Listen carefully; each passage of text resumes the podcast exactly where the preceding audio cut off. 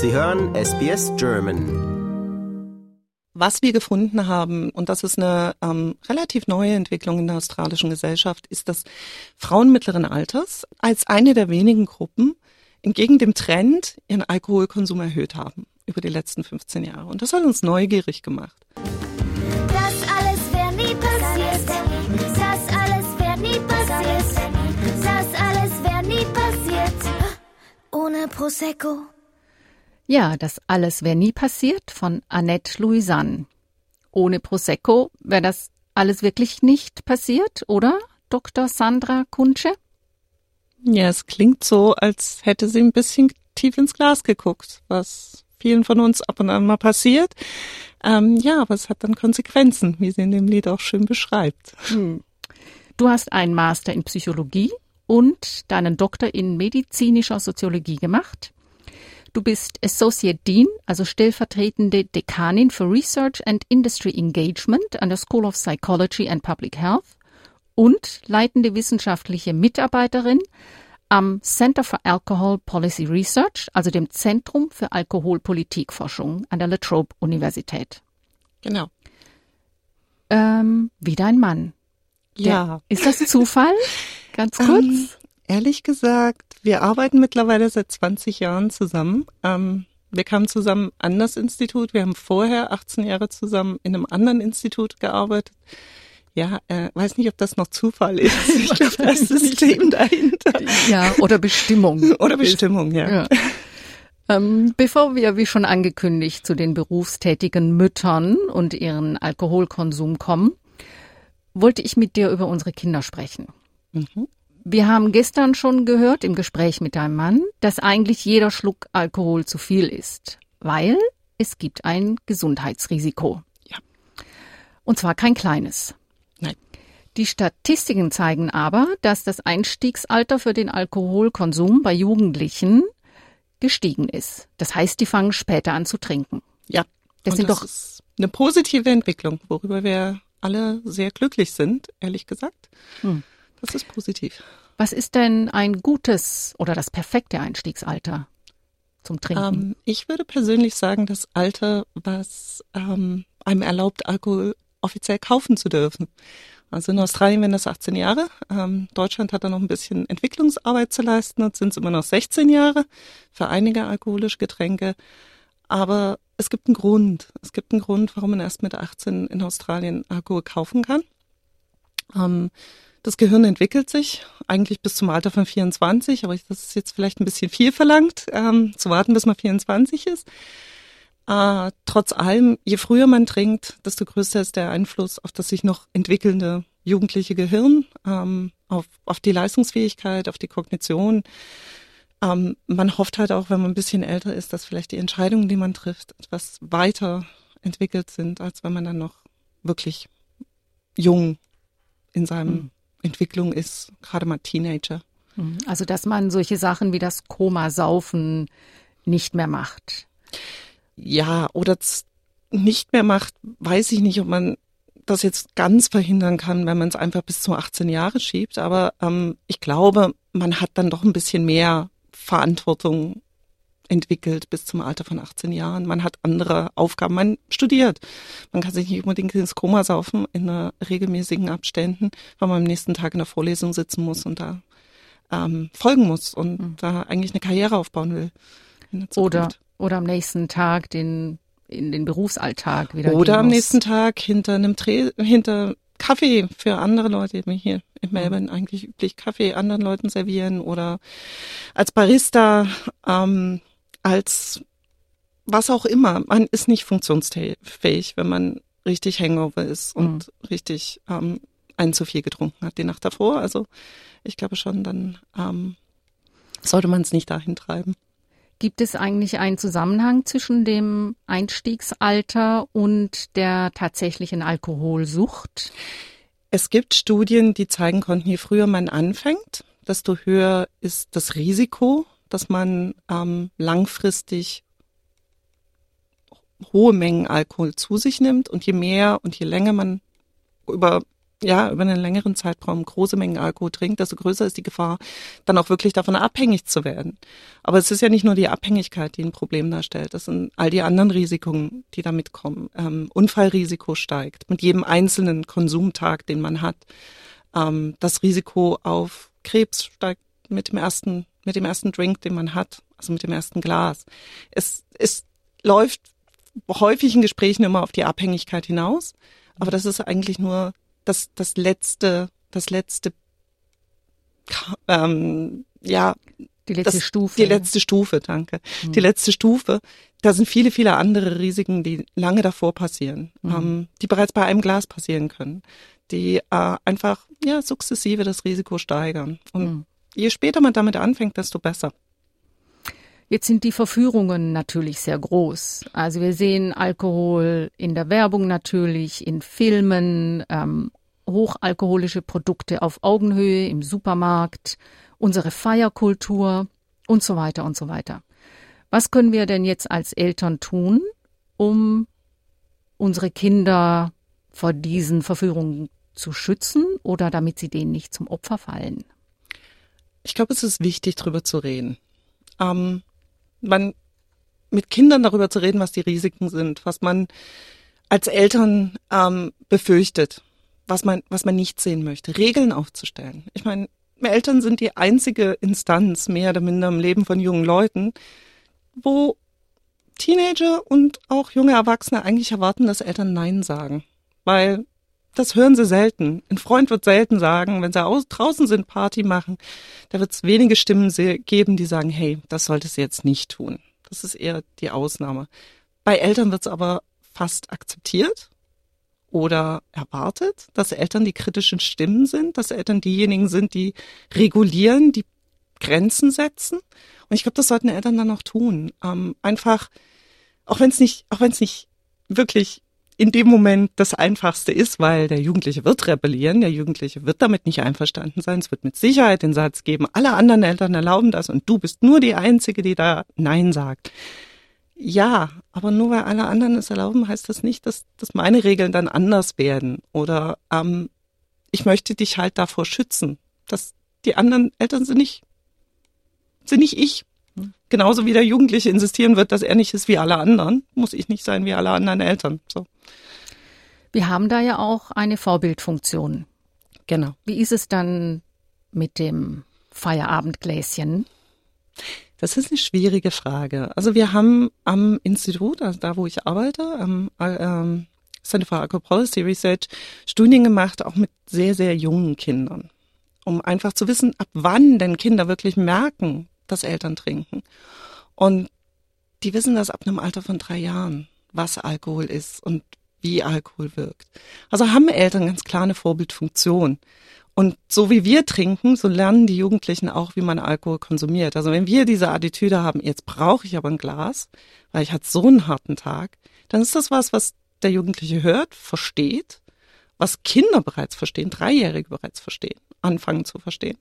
Ähm, also vorsichtig sein mit den, mit den Messages, die man den Jugendlichen da mitgibt. Also das kann dann durchaus ja, auch kritisch gesehen werden. Äh, ich kenne es von meinen Kindern. Wir hatten da relativ rigorose Regeln, was um Alkoholkonsum geht. Und je älter die dann wurden, desto mehr wurden sie kann, ja Leute, aber ihr habt doch auch mal ein Glas Wein am Abend. Wieso dürft ihr und dürfen nicht wir? Was dann zu interessanten Diskussionen geführt hat, weil ähm, man muss sich dann auch mal als Elternteil verteidigen, warum man das dann tut. Aber es ist, das gibt dann auch die Möglichkeit, offen darüber zu reden, warum man nicht möchte, dass der Jugendliche es tut. Warum man die Entscheidung trifft, okay, heute habe ich ein Glas Wein. Das ist nicht gut für mich, aber das ist auch nicht gut für dich. Und nur weil ich mich dafür entscheide, heißt das nicht, dass ich das für dich befürworte. Weil ich bin 46 und du bist 17 und da gibt's Unterschiede. Mhm. Und ich bin deine Mutter und du bist mein Sohn. Da spricht die Psychologin. ja. ja. man kann es versuchen. Jetzt habe ich den Eindruck, wenn ich mein ähm, mein Kind mein, im Teenageralter angucke, dass Alkohol genauso wie Zigaretten verpönt sind. Ähm, hat sich denn die Einstellung zum Alkoholkonsum über die Generationen hinweg verändert. Also ich kann mich gut daran erinnern, bei jeder Familienfeier bei uns zu Hause gab's diesen legendären Obstsalat mit ganz viel Kirschwasser. Mhm. Den habe ich geliebt. Den habe ich als Sechsjährige schon gegessen. Mhm. Das würde bei mir natürlich niemals auf den Tisch kommen. Ja. Seht ihr das in da eurer gibt's, Arbeit? Da gibt's doch. Es gibt einen Generationenwechsel. Wir wissen, heutige Generationen trinken weniger, fangen später an, ähm, sind bewusster der Risiken um Alkohol herum. Die Eltern haben auch gelernt, wie du gerade selber beschrieben hast. Für dich würde der Obstsalat jetzt nicht mehr auf den Tisch kommen. Bei meinen, in meiner Familie war es Eierlikör. Ich habe mit Mm. Sechsjährige immer das Gläschen Eierlikör im Waffelbecher bekommen. Ähm, das habe ich bei meinen Kindern dann auch nicht mehr gemacht. Also es ist schon, es ist ein Generationenwechsel. Es hat ein Generationenwechsel stattgefunden, sowohl bei den Eltern ähm, in den Erziehungsschritten, die sie oder in den Maßnahmen rund um Alkohol und wie sie auf ja, wie sie Alkohol integrieren, aber auch bei den Jugendlichen selber. Also eine, ein Bewusstsein dessen, es ist ein Risikoverhalten. Ähm, es, es hat einen Einfluss darauf, wie ich mich in der Gruppe nehme. Es, hat eine, es, es können Fotos auf Social Media auftauchen, die ich eigentlich da gar nicht haben will. Ich denke ja, es, es, hat, es hat einen Wandel gegeben und es wird sehr, sehr interessant sein zu sehen, wie diese Generation sich jetzt weiterentwickelt, wenn sie selber Erwachsene werden, wenn sie selber Kinder haben. Vielleicht sind wir auf dem Weg hin zu einer weniger alkoholisiert oder alkoholinfused Gesellschaft, was Mhm. wünschenswert wäre. Ähm, aber das, da, da müssen wir ein bisschen forschen drüber, weil das ist eine relativ neue Entwicklung. Ich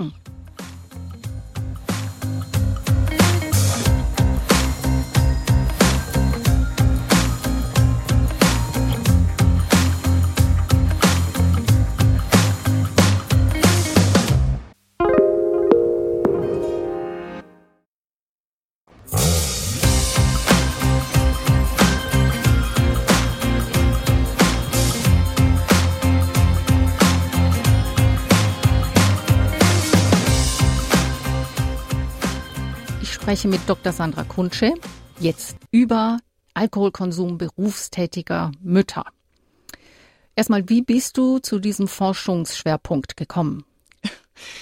Also, ich habe gestartet mit Geschlechtervergleichen, Männer, Frauen im interkulturellen Vergleich und habe dann relativ früh festgestellt, dass Männer in unterschiedlichen Kulturen relativ gleich oder ähnlich trinken, aber dass es große Unterschiede darin gibt, wie Frauen in diesen Kulturen trinken. Und zwar war das davon abhängig, wie wie, wie gleichberechtigt Frauen in Kulturen waren.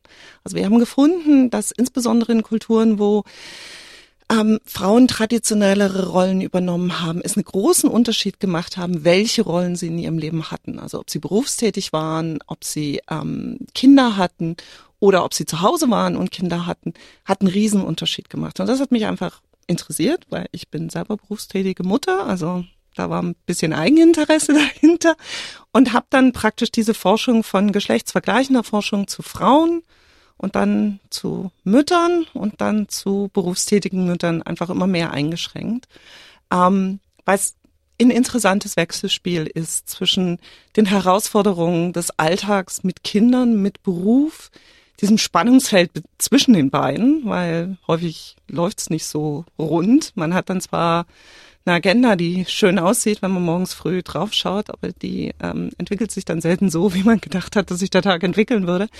Ähm, und das hat einen Einfluss auf Alkoholkonsum. Und das war spannend zu ermitteln, because da, da gibt's nicht viel. Es gibt nicht viel in der Literatur, was uns wirklich ähm, Hintergründe gibt, warum Frauen trinken und warum berufstätige Mütter trinken. Und Gibt's da so ein Schema, das du jetzt schon erkennen kannst, wie sie trinken und warum?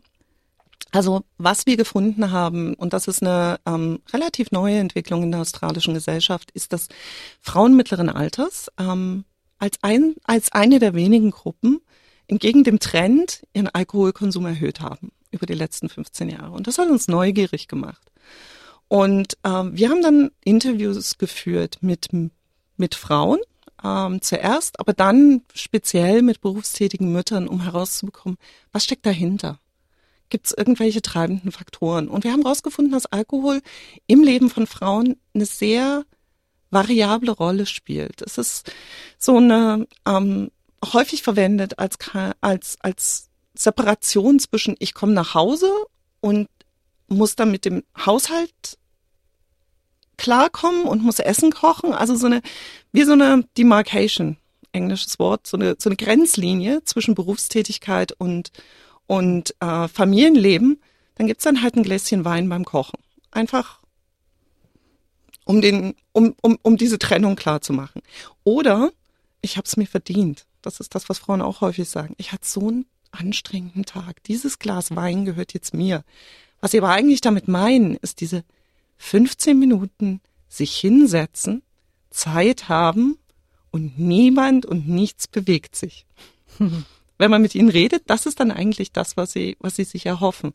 Weil häufig kommt dann, ja, das ist für mich ähm, Entspannung, das ist für, das ist ich, Ich-Zeit. Also dieser Alkohol erfüllt viele, viele, viele Funktionen, ähm, die eigentlich mit dem Alkohol an sich nichts zu tun haben, sondern mehr damit zu tun haben, was für sich zu tun. Und wenn man dann wirklich drüber nachdenkt, Alkohol ist nicht gut. Wie wir vorhin bereits festgestellt haben, jedes Glas birgt ein Risiko. Es ist praktisch nur eine, eine Krücke, was zu erreichen. Und das ist, das ist, das ist das, was wir in unserer Forschung jetzt festgestellt haben, dass Frauen Alkohol fast als eine Krücke verwenden, um ähm, Entspannung zu erhalten, um eine, eine Abtrennung zu erhalten zwischen jetzt bin ich nicht im Job, jetzt bin ich nicht die Mama, jetzt bin ich einfach nur mal ich. Hm. Und nichts bewegt sich. Und das ist, spannend, weil es gibt sehr, sehr wenig Forschung in dem Bereich, weil Frauen waren nicht der Fokus von Alkoholforschung für eine lange, lange Zeit, weil der war auf junge Leute gerichtet, weil die haben ja getrunken, was sie jetzt nicht mehr tun. Nicht mehr, sie tun es nach wie vor. Ähm, Manu wäre sehr unglücklich, wenn ich sagen würde, sie trinken nicht mehr. Nein, sie trinken noch sehr viel. Sie trinken nur weniger, als sie das früher getan haben. Und Männer, aber über Frauen gab es kaum Forschung, weil die haben kein Problem dargestellt weil sie trinken weniger und in der Regel auch mit weniger Konsequenzen. Und man sieht sie vielleicht auch nicht, weil sie genau. das Glas Wein zu Hause trinken. Ja, sie kreieren weniger soziale Probleme. Und weniger soziale Probleme heißt weniger Bewusstsein, weniger äh, sozialer Druck. Ähm, es kommt gleichzeitig aber mit einem Stigma. Frauen, die da sich nicht dran halten und mehr trinken, werden häufiger mit einem größeren Stigma ähm, betrachtet, als das Männer sind. Können, weil Frauen sollten das ja unter Kontrolle haben. Welche Frau trinkt denn bitte schön so sehr, dass sie sich völlig, ähm, ja, wir hatten es vorhin mit Annette Löser, komplett daneben benimmt und nicht mehr weiß, was sie getan hat. Also es ist, ist ein sehr großes Spannungsfeld und es macht es unheimlich interessant, weil es gibt wenig Forschung in dem Bereich, ähm, aber ich denke einen großen Handlungsbedarf. Ähm, nicht um den Frauen den Wein wegzunehmen oder den Alkohol wegzunehmen, sondern einfach nur um zu verstehen, welche Rolle er spielt und wie man andere Alternativen bieten kann oder wie man ihnen aufzeigen kann, warum sie das tun. Mhm. Und ihnen dann die Möglichkeit zu geben, einfach zu, nachzu, darüber nachzudenken, ob sie es wirklich wollen, ob das ist das, was sie wollen oder ob das anders, das gleiche Ziel anders erreicht werden kann. Mhm. Uns läuft leider die Zeit davon. Aber ich wollte doch noch kurz deine neue Studie ansprechen. Mhm. Ihr seid da gerade auf der Suche nach Probandinnen. Ja. Kannst du mal kurz erklären, worum es geht? Mhm. Also basierend auf den Interviewdaten haben wir eine Längsschnittstudie ähm, entwickelt. Das ist ähm, relativ simple Studie. Wir möchten nur am Anfang ein paar Informationen über die Person selber wissen und wir senden ihnen dann zweimal pro Tag eine SMS, um einfach zu wissen, wie war dein Tag. Was ist gut gelaufen, was ist schlecht gelaufen. Kurze Fragebögen, zwei, drei Minuten, relativ schnell erledigt, um einfach ein Verständnis dafür zu bekommen, wie viel passiert in einem Alltag von einer Frau, der sonst nicht erfasst werden kann. Weil wir glauben, es ist eben nicht nur Beruf und Kind. Es sind diese ganzen vielen kleinen ähm, Zwischenspiele, diese ganzen vielen kleinen Dinge, die zwischendrin schiefgehen können. Liegen gebliebenes Auto. Kind muss früher von der Schule abgeholt werden. Das Meeting wird um eine halbe Stunde verschoben, aber das ist die Abholzeit vom Kind. Diese kleinen Sachen, die eigentlich dazu beitragen, dass Frauen am Ende so gestresst sind und Frauen am Ende des Tages eben dieses Glas Wein oder das zweite oder das dritte brauchen. Und das ist das, wo wir jetzt momentan Probandinnen suchen. Und ähm, ja, jeder der interessiert ist, kann sich gerne bei uns melden. Ja, ähm, auf dem Quaper Twitter-Account ist ein Link zu finden. Oder Hm. X heißt es jetzt, glaube ich. Ja, X. Ja. X, Caper X. Ähm, Account ist ein Link zu finden. Wir haben einen Facebook-Link und wir sind momentan präsent in Social Media, Facebook und Instagram haben wir Werbung geschaltet. Also wenn jemand Working Moms, das sind wir. Und unter dem Handle Working Moms. Working Moms. Oh, das müsste ja zu finden sein. Das müsste zu finden sein. Ähm, das Team arbeitet daran, dass wir prominent bei Google sind, aber ja. ja, super. Also, Randa, ihr Mütter. Sie Mütter, Entschuldigung. Wir siezen hier ja nach wie vor. Ja, wir sind leider schon am Ende unserer heutigen Sendung angekommen. Vielen Dank, Sandra. Danke für die Einladung.